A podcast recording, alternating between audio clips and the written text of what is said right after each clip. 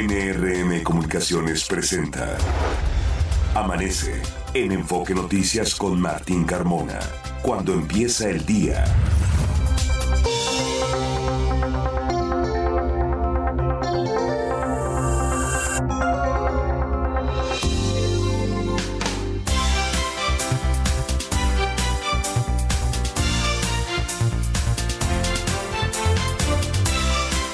¿Qué tal? Muy buenos días, me da mucho gusto saludarlo. Ya son las 6 de la mañana con dos minutos de este martes 7 de noviembre.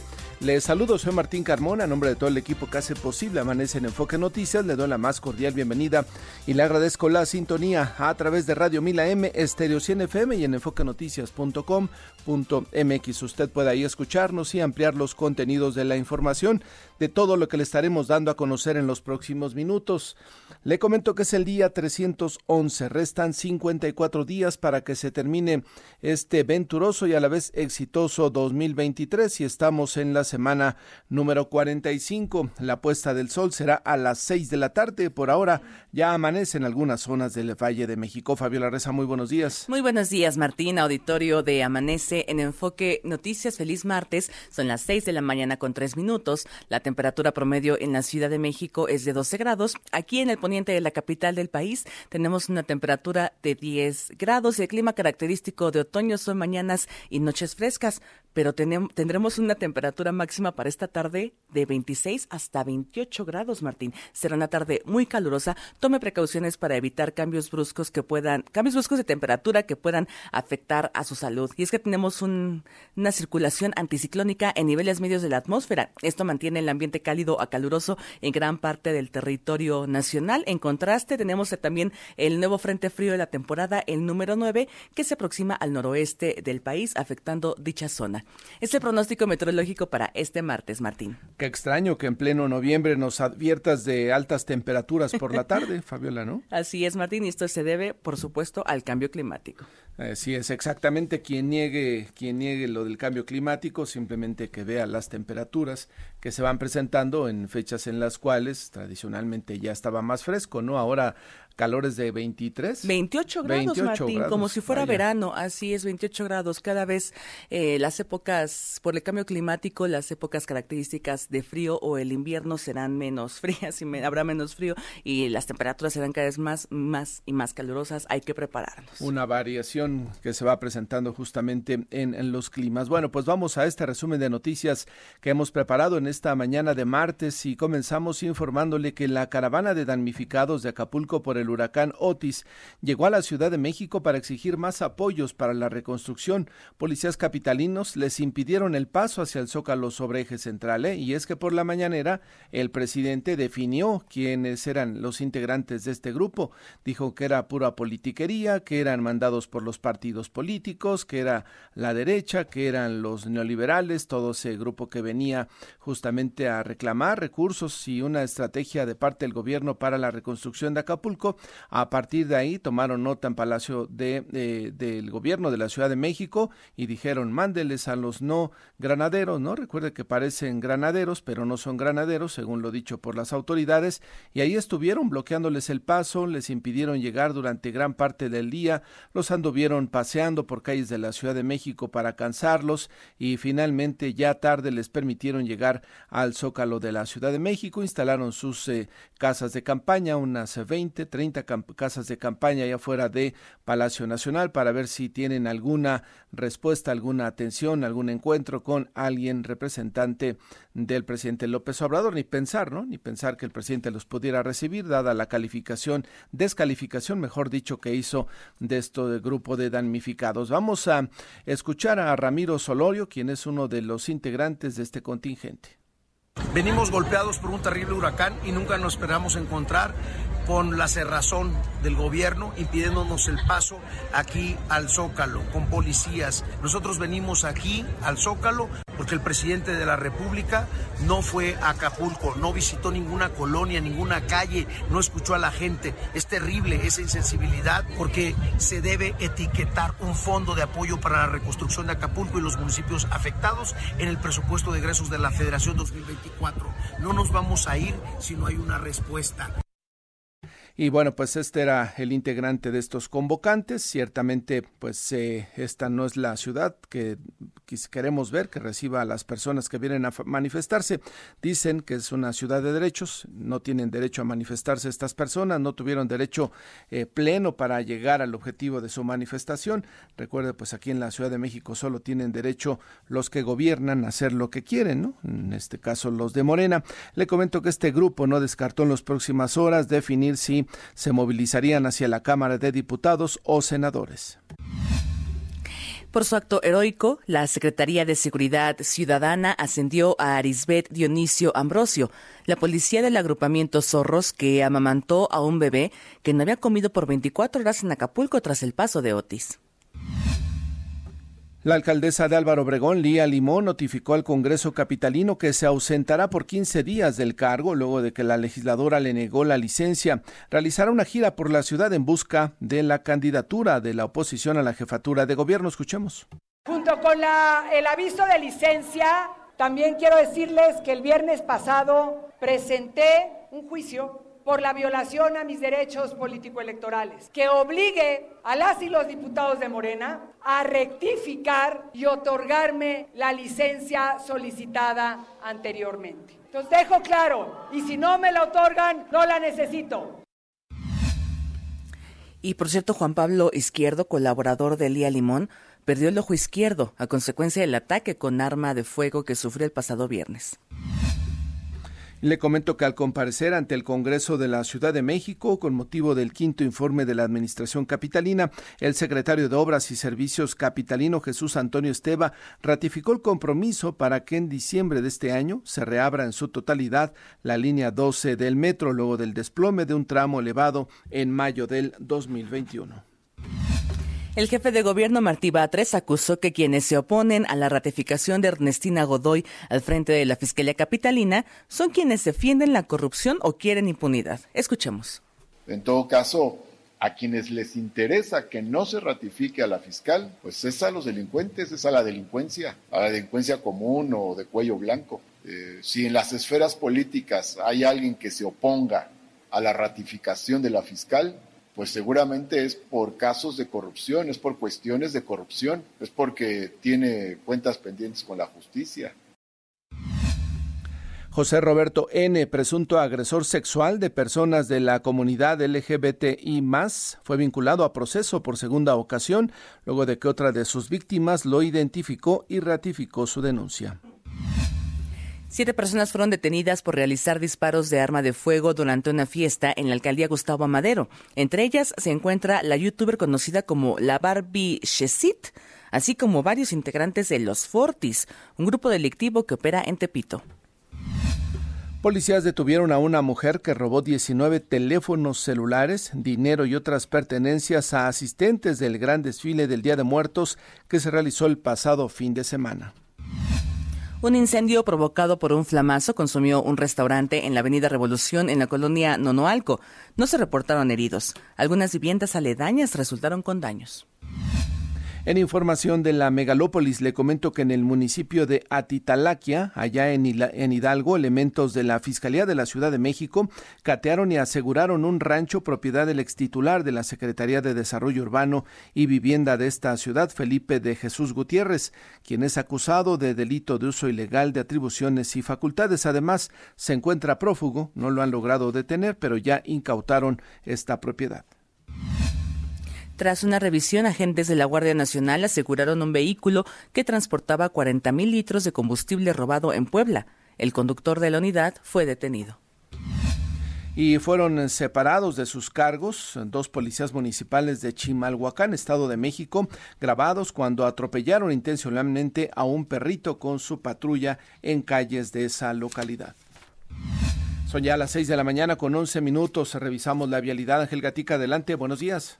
¿Qué tal, Martín? Buenos días, auditorio de Amanece en Enfoque Noticias. Aumenta el aforo vehicular para Cuauhtémoc entre el viaducto Miguel Alemán y Chapultepec Por cierto, hay reducción de carril bajo puente del viaducto Miguel Alemán a la altura de Medellín por tráiler atorado en dirección hacia el aeropuerto capitalino. Tómalo en cuenta. En otro punto, avance constante mantiene el segundo piso de periférico desde Las Flores hacia Barranca del Muerto y considere cortes en doctor, en doctor José María Vértiz a la altura de La Vista por obras en Arcos de Belén, las alternativas Niños Héroes y el eje central. Calidad del aire entre buena y regular en el Valle de México. Martín, el reporte. Gracias, Ángel. Buenos días. Buenos días. Y la definición de cómo va a elegir la oposición aquí en la Ciudad de México a su candidato para eh, la eh, elección para jefe de gobierno, pues se ha definido.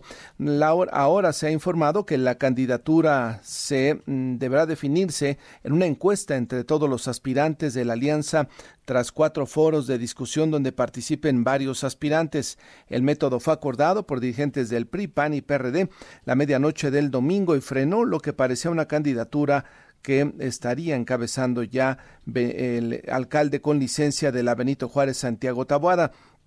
La semana pasada, el dirigente del PAN, Marco Cortés, había informado que la candidatura para la Ciudad de México sería encabezada por un hombre y que Taboada era el mejor posicionado. Sin embargo, tras el anuncio, el PRI y el PRD se inconformaron y pidieron realizar una consulta ciudadana para definir al candidato, lo cual va a suceder. Son ya las seis de la mañana con trece minutos. Fernanda Franco, México Invierte, adelante. Buenos días, Martín, auditorio de Amanece en Enfoque Noticias. Estas son las inversiones más recientes en México. De acuerdo con la Red Mexicana de Franquicias, en Puebla se concretarán inversiones por alrededor de 30 millones de pesos por parte del sector de franquicias en el cierre de 2023. Señaló que se generarán entre 300 y 450 empleos con la apertura de 20 franquicias. La compañía Global Coach Industries anunció una inversión de más de 150 millones de dólares en Jalisco al considerar que cuenta con un ecosistema tecnológico y de innovación y se pueden generar empleos para la industria 4.0. Con este capital, la compañía espera crear 550 nuevos empleos en los próximos dos años. IHG Hotels y Resorts abrirá un hotel Crown Plaza en la Ciudad de México. Está programado que su construcción inicie a principios de 2024 y su apertura sea en 2026. Martín, auditorio de Amanece en Enfoque Noticias, hasta aquí la información. Gracias, eh, Fernanda. Son ya las 6 de la mañana con 14 minutos. Momento de ir a una pausa. Le recordamos nuestras vías de comunicación y contacto. Me ubica en la red social de X en arroba Carmona Martín. A nosotros con Enfoque Noticias en X o Twitter, Facebook, Instagram, YouTube, TikTok y Threads. Nuestro WhatsApp es el 55 73 60 35 87. La temperatura promedio en la Ciudad de México es de 12 grados. Aquí en el poniente de la capital del país, el termómetro marca los 10 grados. Son las 6 de la mañana con 14 minutos. Está usted escuchando Amanece en Enfoque Noticias por Stereo 100, 100.1 de FM y Radio 1000 AM. Regresamos con Martín Carmona.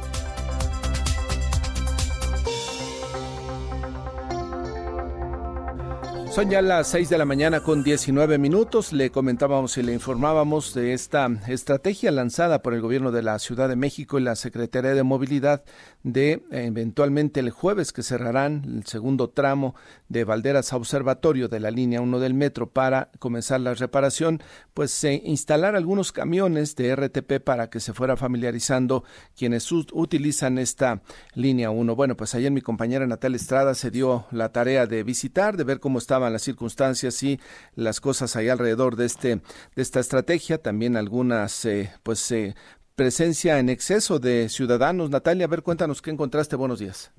¿Qué tal, Martín? Un saludo para ti y el auditorio de Amanece en Enfoque en Noticias, pues ante la entrada en operación de nuevos tramos de RTP para que para cubrir los cierres de Observatorio Alto del Agua, usuarios de la línea 1 del metro, pues se quejan de las adecuaciones hechas por autoridades capitalinas y se mantiene la confusión, especialmente en la estación Valdera. Entrevistado por Enfoque Noticias, Alejandro y su familia pues se toparon con la sorpresa de que en esta estación Valdera es donde debían bajarse y continuar su recorrido. Esto nos dijo. Pues sí, ocupamos el metro, pero el día que lo ocupamos siempre pasa algo. Por ejemplo, el transborde y el, el, costo del pasaje otra vez nuevamente.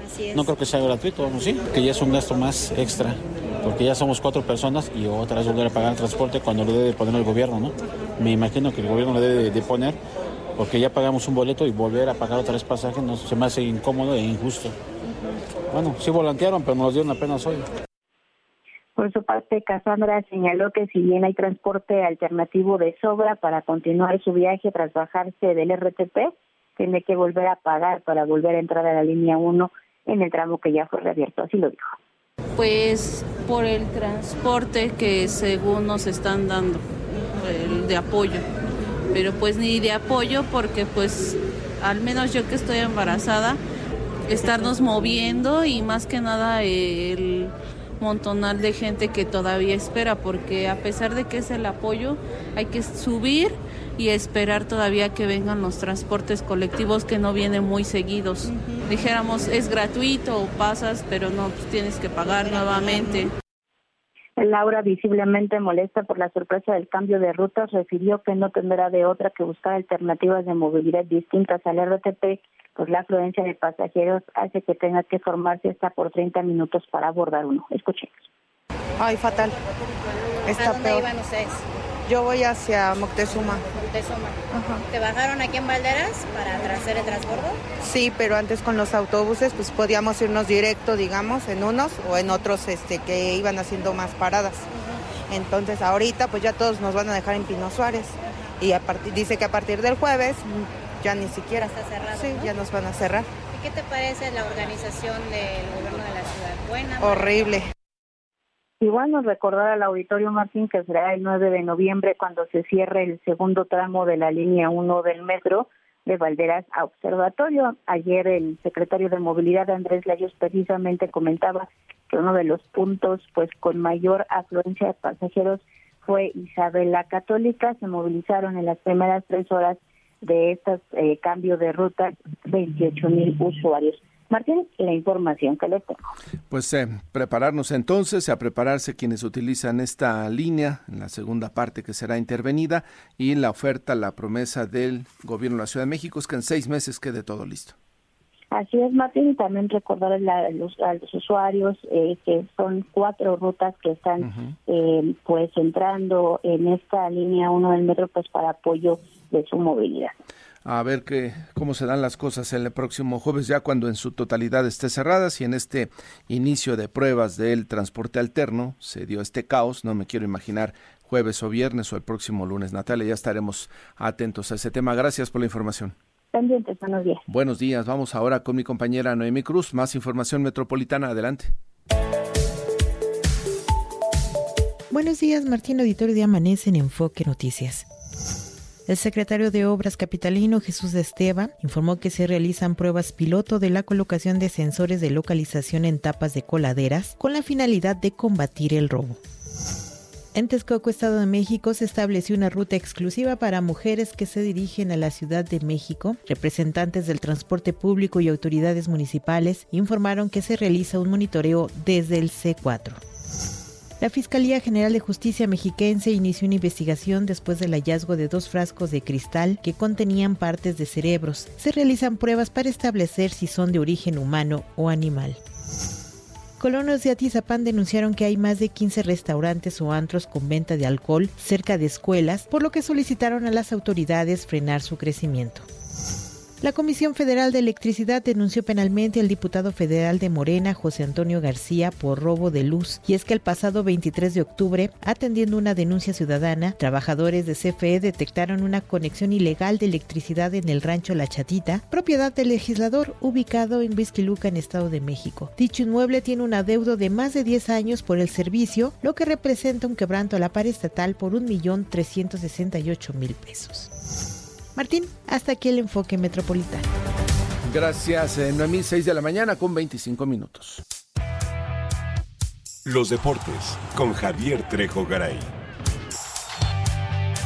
Javier Tejogaray, buenos días. Presente, ¿cómo estás, mi querido Martín Fabi? ¿Cómo les va? Buenos días. Hola, Javi, buenos días. Vámonos con lo más importante, la información deportiva. Y para cerrar la actividad de la semana número 9, ayer le cuento un partido ya que, que marca justo el Ecuador de la temporada eh, de 2023 de la NFL con la victoria de los Chargers 27 a 6 sobre el equipo de los Jets de Nueva York. Una victoria importante para un equipo que llegaba con marca perdedora, como son estos cargadores de Los Ángeles.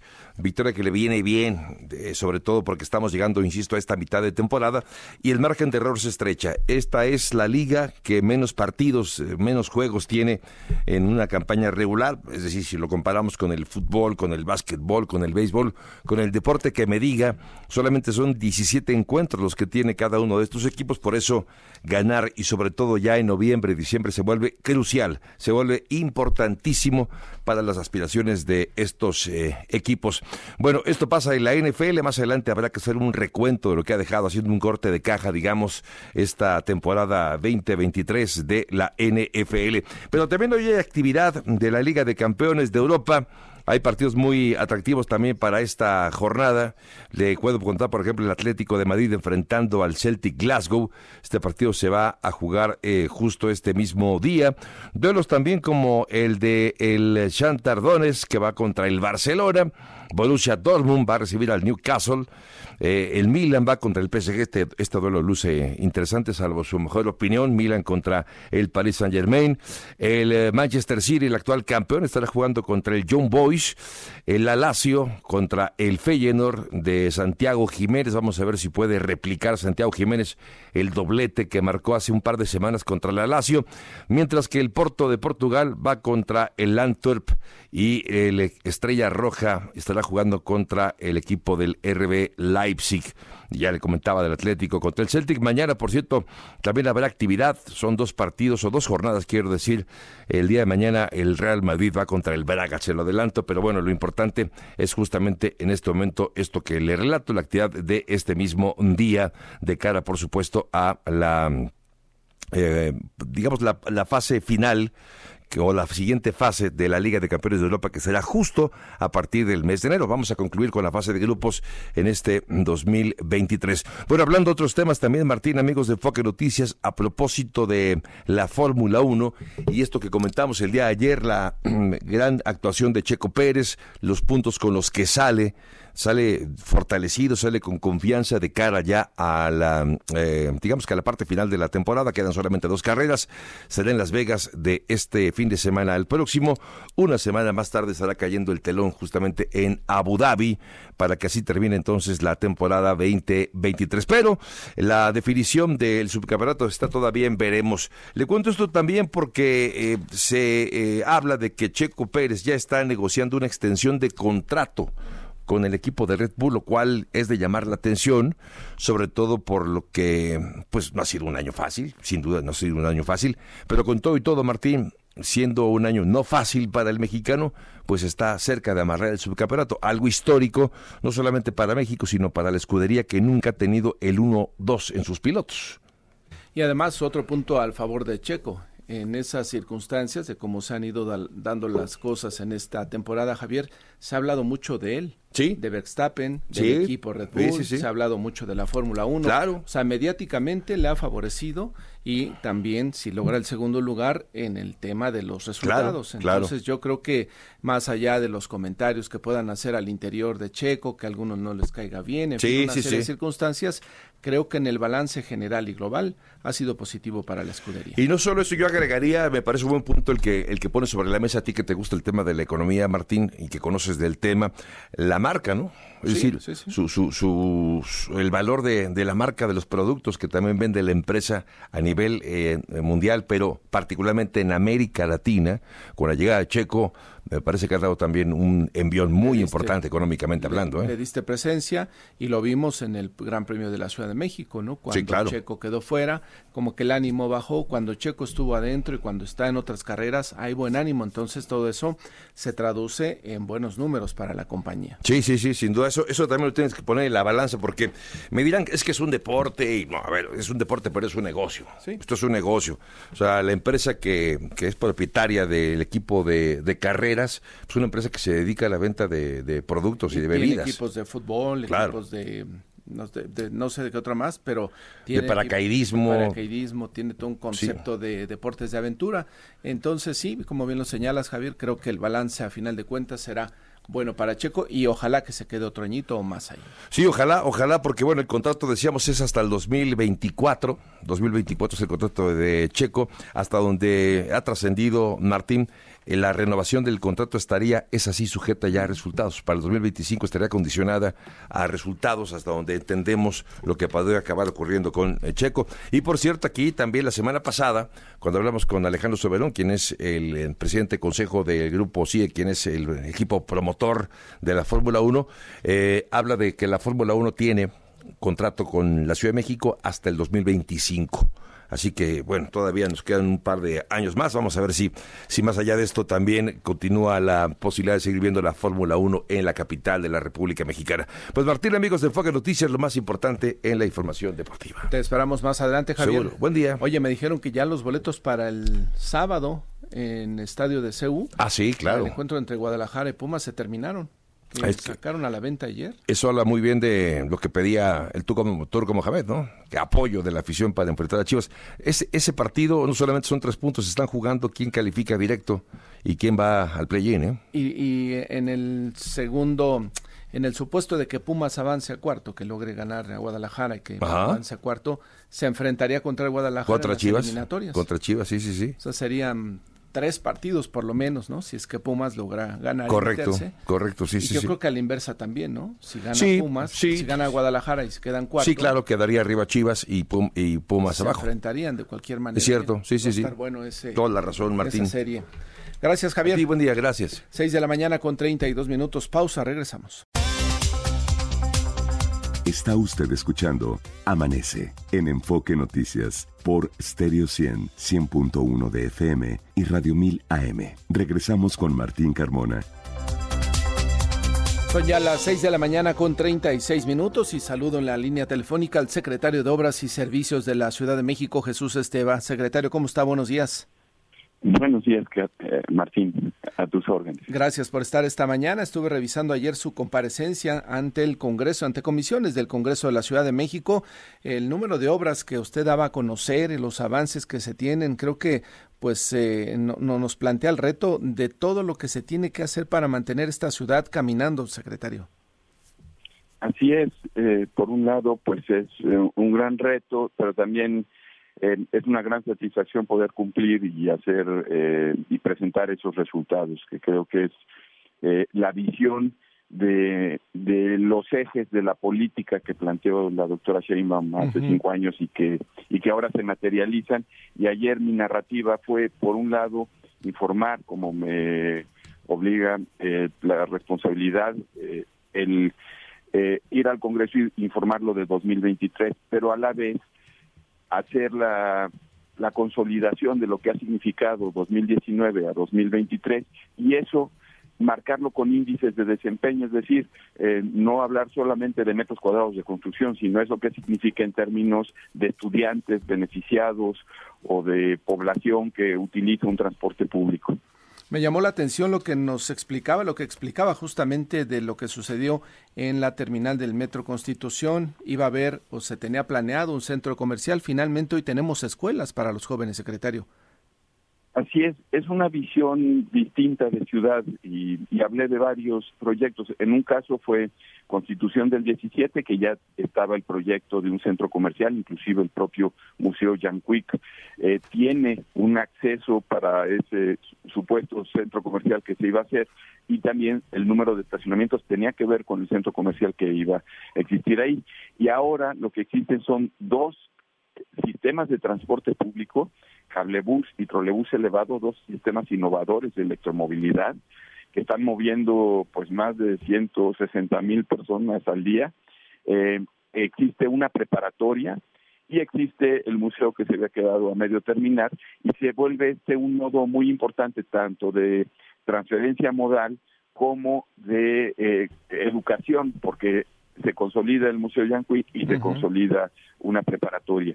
Entonces, es una visión distinta. Igual, eh, Avenida Chapultepec, que estaba planteado un centro comercial en un segundo nivel, y en esta, eh, si bien eh, me comentaron o hicieron la observación en ese momento que fue la sociedad civil la que eh, detuvo parte de este proyecto, ya esta administración consolida una ampliación de espacio peatonal, el sembrar árboles, el cambiar completamente inclusive la operación, porque redujimos el número de carriles que tenía Avenida Chapultepec para priorizar una ciclovía en fin, otra visión y lo mismo Parque Cantera, que era un, también estaba planteado como un desarrollo habitacional, y la cuarta sección del bosque de Chapultepec. Sí, estos son espacios que ha logrado recuperar el gobierno de la Ciudad de México para reutilizarlos, replantear los proyectos y ponerlos a disposición de los ciudadanos. El caso de la línea 12 y de los otros tramos del metro creo que merece una mención y un análisis aparte, secretario. ¿Cómo va el tema de la línea 12? Bueno, pues el reforzamiento eh, ya estamos llegando a 214, 215 claros concluidos de 260 que tiene el tramo, son 6.7 eh, kilómetros. Eh, el de estructura metálica, que es el que estamos reforzando. Y ya estamos esta semana prácticamente trabajando en el resto de los claros que faltan por, por reforzar. Entonces, todo indica, nuestra proyección es que en diciembre debe de estar concluido. Eh, estamos ya por iniciar pruebas la próxima semana del tramo que llega hasta Tezonco. Pruebas, hablo de pruebas de carga, hacemos pruebas, eh, sometemos hasta 800 toneladas durante muchas horas para medir deformaciones, pasamos trenes, en fin, hacemos las pruebas de carga necesarias para asegurar eh, la seguridad estructural y eh, esperamos, si todo sigue como, como hasta ahora, estar concluyendo en diciembre ya con las certificaciones, con la constancia de seguridad estructural, con todo lo que requiere la apertura. En diciembre para reabrirse al público, ¿qué por ahí de enero más o menos? Pues si, si todo marcha bien, ojalá pueda ser diciembre y si no los primeros días de enero. O sea, como siempre he mencionado, pues primero está la seguridad, es parte del aprendizaje que hemos tenido en, en línea 12 y, y pues hacemos todo. Eh, eh, hoy vamos muy bien, eh, bajamos un claro adicional, el claro 22 lo desmontamos, era un claro que tenía una deformación de 40 centímetros, que había sido ya reforzado, intervenido en dos ocasiones y finalmente tomamos la decisión de bajarlo porque llevarlo a cumplir con el reglamento actual implicaba poner cimentaciones muy pegadas a las casas, en fin, se complicaba el punto de vista de asentamientos diferenciales a futuro y decidimos bajarlo. Entonces, ese claro que era, digamos, lo crítico para llegar a diciembre, va muy bien, ya se montó la primera trave y están por llegar las otras dos. Entonces, ese que pudiera ser el que más nos retrasara, eh, ahorita está cumpliendo con los tiempos. Entonces todo indica que será diciembre. Así sea, así, así sea para que ya eh, se dé vuelta la página en esa en ese tema de la línea 12. Y ahora eh, preguntarle sobre la línea 9, secretario, reiteraba usted el día de ayer que no hay riesgo en el tramo elevado de eh, la línea 9 este de Pantitlán. Las imágenes pues sí, de repente nos nos alertan o alarman y sobre todo los comentarios de los usuarios. Ahí cómo está el tema, ya pronto viene la intervención también. Así es, la línea 9 tiene en la llegada a Pantitlán un tramo con un hundimiento diferencial de casi 50 centímetros. Eso ha llevado a que le hayan hecho renivelaciones a la vía en la parte superior y pues tenga cierta sobrecarga. Hicimos revisiones estructurales a detalle y desde el punto de vista estructural no tiene riesgo. Inclusive pusimos unos puntales que lo que hacen es que en caso de que hubiera un desplazamiento muy grande en un sismo, estos puntales amplían la longitud de apoyo de las ménsulas que, están apoyando las traves centrales. Todo esto, pues, para aumentarle la seguridad estructural, pero en realidad el tramo no tiene problema. Lo revisó el Colegio de Ingenieros, el área del el Comité de Seguridad Estructural del Colegio de Ingenieros Civiles, y coincide con que el planteamiento que hicimos y las condiciones en las que está, está en condiciones de seguridad. Sin embargo, ese desnivel lleva a que las vías eh, no tengan los niveles de operación que normalmente tiene el metro, es decir, tienen que salir a menor velocidad para mm. evitar que se atoren los trenes. Entonces, en el ánimo de pues resolver ese problema, se determinó con el metro que lo mejor es para recuperar el nivel, bajar las traves que existen actualmente y poner nuevas. Ah, mire. Entonces, pero eso pues solamente lo podemos hacer una vez que terminaran de eh, el tramo que tenían de línea 1, implementar un sistema este, paralelo, emergente de, de, servicio, en fin, es un, es un nodo muy importante para la ciudadanía. y eso se va a dar en las próximas semanas.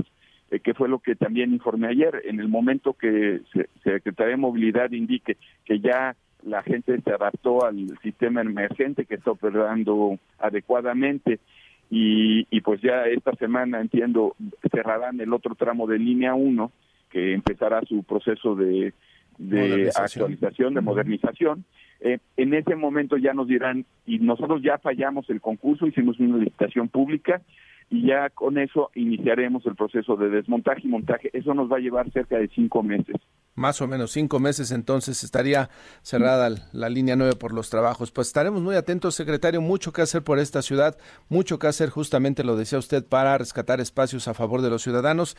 Pues seguiremos en contacto informando al auditorio para que eh, se, eh, se, tome sus previsiones. ¿Cómo va lo de constituyentes? ¿Ya mero terminan este tren, este cablebús? Pues el cablebús va bien, estamos saliendo de las cimentaciones. Este mes debemos de estar concluyendo lo que le llamamos mástiles, que son estas columnas de concreto en las cuales se apoya los equipos electromecánicos.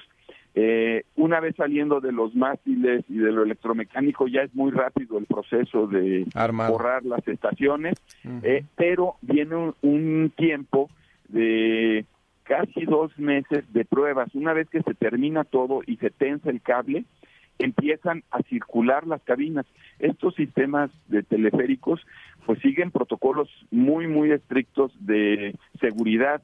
Eh, entonces, eh, pues tendremos que ajustarnos a eso. Sin embargo, ya la molestia de estar afectando eh, constituyentes pues va a disminuir porque ya estaremos haciendo todo desde, el, la parte desde el aire, ¿no? en la parte aérea. Ya, ya solo verán este, cabinas moviéndose en la parte superior y se estará abriendo ya el servicio de la ciudadanía, pues yo creo que en el primer semestre del próximo año. Correcto. Estaremos atentos, secretario. Le agradezco la conversación esta mañana y seguiremos muy en contacto. Muchas gracias, eh, Martín, y, sigo atento y a tus órdenes. Muchas gracias y que le vaya muy bien. Es el secretario de Obras de la Ciudad de México. Entonces, como para el mes de junio, julio, Fabiola estará listo el cable bus acá en Constituyentes, la parte oriente, ¿no? Todo lo que es Santa Fe. Así es que cómo se complica la circulación en esa zona, Martín, porque por un lado tenemos, es una de las, Avenida Constituyentes es una de las pocas avenidas que nos da acceso a la zona de Santa Fe y la otra que sería también el, la zona conocida como Vasco de Quiroga o Pueblo de Santa Fe. También se ve muy complicada la circulación porque ahí se están haciendo trabajos para la construcción del tren interurbano México-Toluca. Esa es otra obra que se juntó prácticamente. Pues ya escuchó usted todo lo que se tiene que hacer para que esta ciudad tenga viabilidad. Son ya las seis con cuarenta y siete. Ángel Gatica, adelante.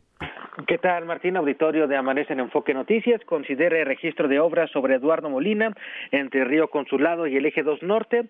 Hay avance aceptable en Paseo de la Reforma entre Anillo Periférico y Circuito Interior y muy complicada la movilidad en las inmediaciones del Metro Indios Verdes por obras en la zona. El avance es lento para quien proviene de la autopista México-Pachuca. Martín, el reporte. Gracias, Ángel. Buenos días. Buenos días. Y ha arrancado ya prácticamente desde hace varias semanas el proceso electoral en la capital del país y vamos a platicar con el consejero del Instituto Electoral de la Ciudad de México, Mauricio Huesca, en qué términos estamos. ¿Cómo estás, eh, consejero? Muy buenos días.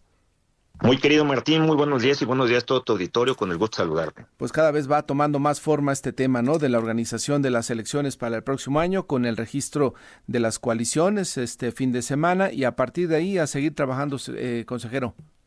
Pues esto ya va tomando forma, querido Martín. Este, como recordaré el auditorio, pues todos los partidos políticos, todos, este, sin excepción, empezaron con unos procesos anticipados en los cuales pretendían, eh, pues, la designación de algunas aspiraciones que ellos denominaron de otra naturaleza para no incurrir en violación de la ley. Pero ahora sí, oficialmente el 5 de noviembre empezó ya la pre-campaña para la jefatura de gobierno y con ello, el día previo a la pre-campaña, el registro de las coaliciones. Ya registraron dos grandes coaliciones, la Alianza y el, el partido de, eh, oficial, sus respectivas coaliciones. Ahora solamente nada más para la jefatura de gobierno esto implica que todavía tengan pendiente el registro para, pues, para que nos digan a la ciudadanía y desde luego al Instituto Electoral de la Ciudad de México cómo van a ser sus alianzas para, para, para las, las, las, precampañas de las alcaldías y las diputaciones locales. Correcto. ¿Es eh, eh, jefe de gobierno y cuántos diputados y cuántos eh, jefes delegacionales habrá? van a, bueno, tienen que registrar un, un convenio en hasta antes del 25 de noviembre para 16 alcaldías, las más de 200 concejalías y desde luego los 66 diputaciones locales. 66 diputaciones, en fin, que viene todavía una serie de registros de los aspirantes en los próximos días. Eh, en la parte de organización de recursos económicos, ahí cómo está fluyendo, ¿habrá suficiente presupuesto para darle forma a las elecciones el próximo año, consejero? Eh, esperemos que en esta ocasión el gobierno de la Ciudad de México y desde luego el Congreso de la Ciudad de México tengan la sensibilidad de poder advertir la importancia de este proceso electoral y que pues bueno, pues que estos procesos requieren de presupuesto, financiamiento para contratación de personal, de los eh, capacitadores asistentes electorales, supervisores electorales, la documentación electoral que pues ahora está proyectada cada boleta electoral, talleres gráficos de México, a diferencia de otros procesos, Martín, eh, nos ha cotizado que cada boleta costará un peso con 90 centavos masiva, lo que antes nos costaba la Ciudad de México un peso masiva nada más. O sea, prácticamente se duplicó el costo de cada boleta. Exactamente, entonces eso implica también duplicar el financiamiento público que requirieron los partidos en una elección general como hace seis años ocurrió, pues fue de cerca de 460 millones de pesos, en esta ocasión pues será del corte de cerca de los 980 millones de pesos. Entonces todo ha incrementado en esto eh, y pues eso genera pues que requiramos más recursos y esperamos la sensibilidad del Congreso desde luego y del gobierno capitalino. Ustedes ya hicieron su tarea de mandar el presupuesto y esperar a que deciden allá. Efectivamente, entiendo que ya incluso ya, ya, hay calendarios para poder llevar a cabo las audiencias en el Congreso de la Ciudad de México. Nosotros estaremos en espera de que nos toque nuestra oportunidad. Ahora, en cuanto a lo que se hizo previamente, algunos eh, alcaldes estuvieron haciendo campaña, o bueno, ellos llamaban promoción de sus actividades, algunos diputados. Eh, eh, ahí hubo sanciones, habrá sanciones, o esa parte ya quedó pues zanjada y a partir de aquí a nueva revisión, consejero. Fíjate, que tenemos abiertos todavía pues numerosos expedientes de quejas. De hecho, hasta este momento tenemos cerca de 155 quejas, no todos por actos anticipados, pero sí, pues yo creo que un 60% de ellos sí son por esta, este motivo. Están algunos en investigación todavía, otros ya están en el Tribunal Electoral. El tribunal es el que determinará la sanción. El Instituto Electoral, por su parte, en su momento admitió estas quejas, dictó medidas cautelares que, que, correspondieran para retiro de publicidad y desde luego el tribunal ya determinará si esto violó la norma, porque recordarle al auditorio que en caso de que alguna persona eh, sea declarada eh, pues como violentadora de acto anticipado de precampaña o campaña, pues esto lo podría dejar fuera de la jugada para el proceso electoral. Finalmente, preguntarte, los partidos, bueno, en este caso las coaliciones aún no se definen en sus candidatos. ¿Cuándo vence el plazo para que se registren ante el instituto? El, próximo 24 de noviembre a las 12 de la noche será el último momento en el que tendrán que registrar la coalición o candidatura común, tanto para alcaldías para las, y las diputaciones locales. Ah, el 24 de noviembre todos, entonces todos los candidatos tendrán ya que estar registrándose ante el instituto.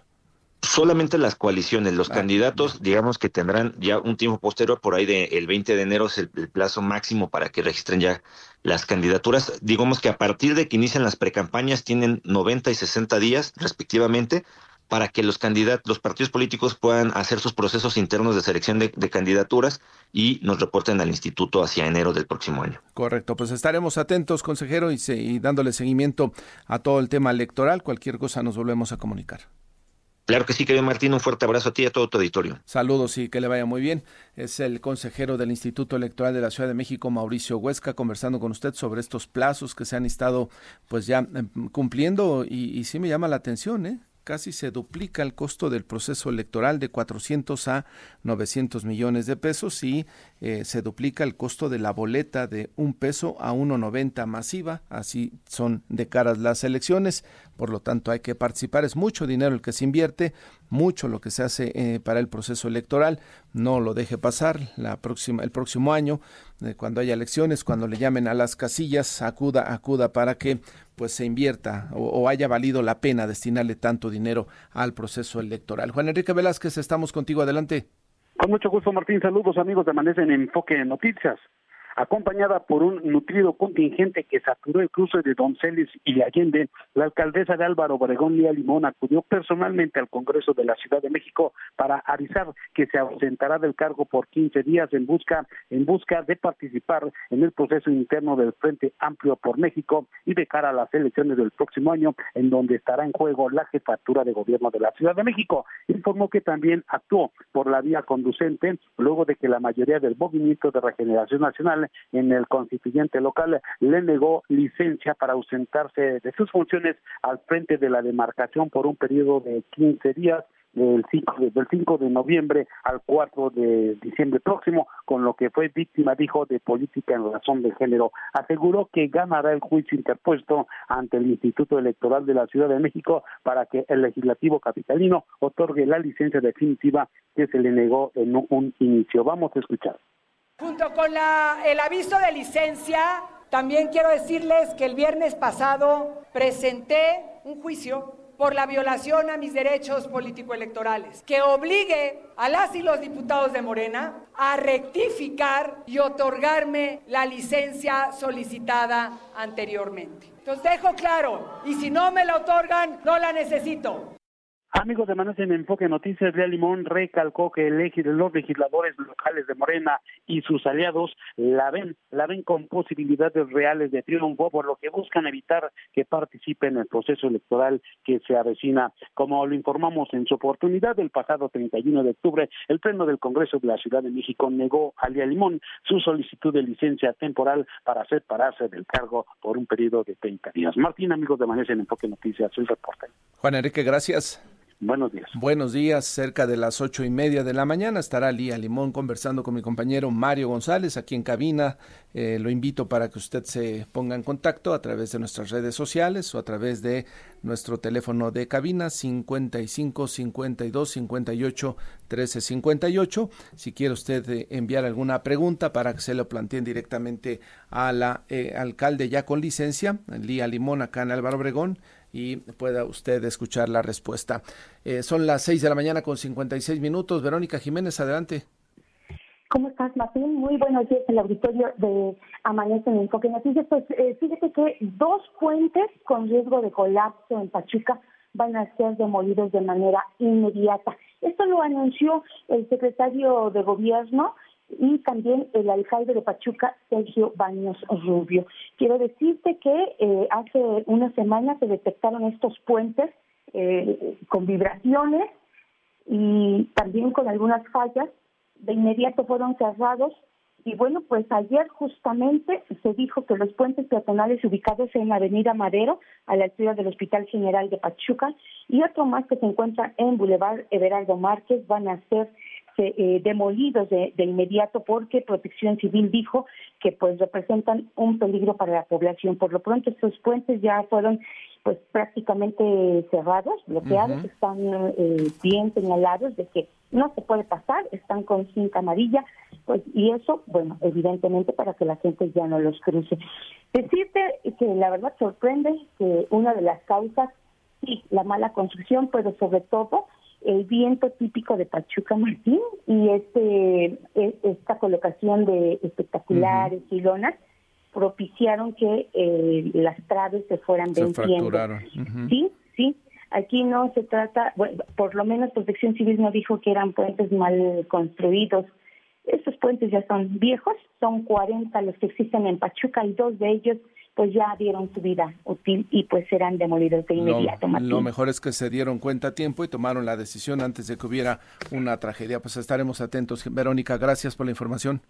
Buenos días. Buenos días. Fabiola, ¿qué tenemos? La solamente anunciar, Martina Victoria Amanece en Enfoque Noticias y con la finalidad de promover la bicicleta como alternativa de movilidad, autoridades aquí en la Ciudad de México comenzaron con las labores de instalación de la nueva ciclovía confinada en Avenida Niños Héroes en la alcaldía Cuauhtémoc, que tiene una inversión de 3.5 millones de pesos, Martín. Es parte de los de la estrategia que tiene el gobierno capitalino de establecer esta, em, estas rutas para los eh, usuarios de bicicletas, que en la mayoría de los casos también son invadidas por los motociclistas. Ay, sí, es un, es un, es un tema que debería de estar más al pendiente la autoridad. Con esta nueva ciclovía se ofrece a las y los usuarios de transporte sustentables, nuevas medidas de transporte sustentables, espacios seguros de circulación también, Martín. Ojalá que se amplíe más eh, toda este, eh, esta infraestructura vial eh, a favor de los ciclistas por la Ciudad de México.